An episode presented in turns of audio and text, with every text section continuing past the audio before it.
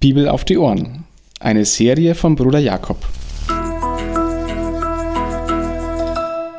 Eine Begleitung zum Bibellesen, um die Bibel, das Wort Gottes, zu entdecken und täglich besser kennenzulernen.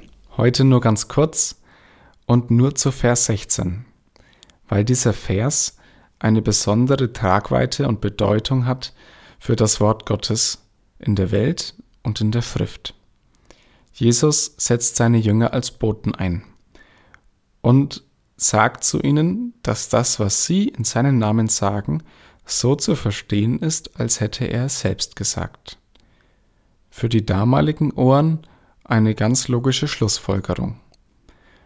Für sie war es im Zeugenrecht so festgelegt, dass wenn der Bote im Namen seines Herrn spricht, sozusagen der Herr selbst spricht. Und wenn man dann die Nachricht und den Boten verachtet hat, hat man die Nachricht desjenigen verachtet, der den Boten gesandt hat und sogar den Herrn selbst verachtet.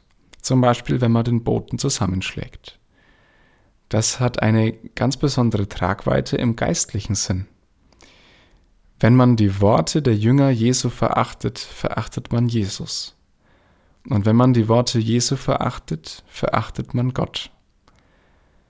Das bedeutet noch viel mehr.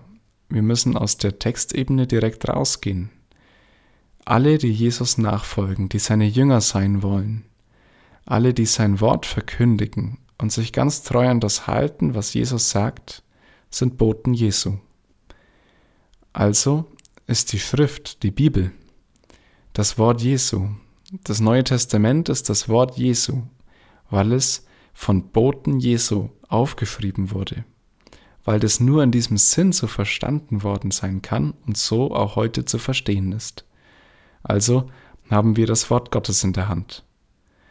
Aber es bedeutet auch, dass die Menschen, die es mündlich weitergeben, auch Boten Gottes sind, weil sie Boten der Schrift sind und damit Boten Jesu, der ein Bote Gottes war. Das ist auch der einzige Gedanke für heute. Das Wort Gottes ist ein Wort, das von Boten weitergegeben wird. Wer es verachtet, der verachtet Gott selbst. Wer es aufnimmt, der nimmt Gott selbst auf.